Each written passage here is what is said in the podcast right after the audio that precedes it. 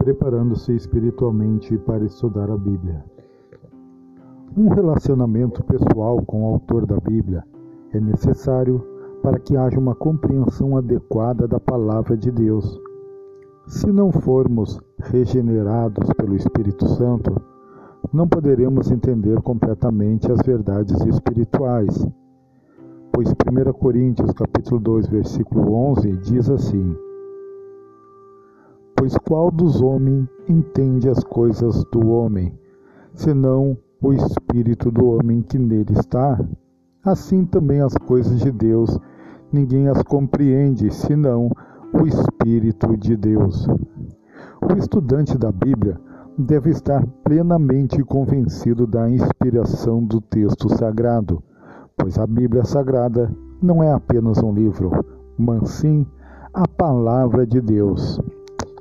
Devemos nos aproximar dela com os nossos joelhos dobrados e com reverência. O estudante da Bíblia não deve pôr uma interrogação onde Deus põe um ponto final. Para ser um leitor da Bíblia bem-sucedido, o cristão deve ter um desejo real de conhecer o Santo Livro. Isto é, só se adquire através da oração e da autodisciplina oriunda de um estudo frequente das Sagradas Escrituras. Noutras palavras, quando nós vamos ler a Bíblia, nós temos que pedir a direção, a interpretação, para que Deus venha abrir o nosso entendimento. Só assim nós vamos conseguir, a passos e a cada passo, começar um crescimento espiritual na nossa vida. Por isso é importante que nós leiamos a Bíblia e venhamos a entendê-la, porque nos dias em que nós vivemos hoje, há muitas doutrinas, há muitos pensamentos, teologias, mas a verdade é só uma. E como nós vamos chegar a essa verdade?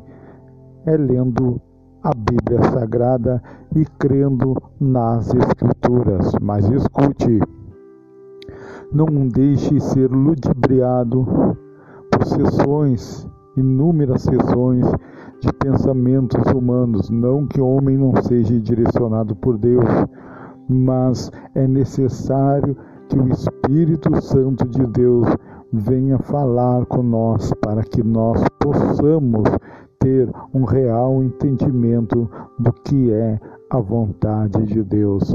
Muitas pessoas dizem que ler a Bíblia Sagrada ou ler duas vezes, três, quatro, dez, doze vezes, pessoas que já leram vinte vezes a Bíblia Sagrada.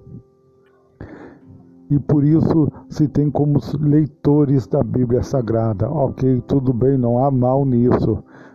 Mas o importante é que cada versículo que nós venhamos ler, nós venhamos ter o entendimento daquilo que o Espírito Santo tem para dizer para nós. Por isso, quando você for ler a Bíblia Sagrada, leia com calma, leia com tempo, ore, dobre o teu joelho antes de começar esta leitura.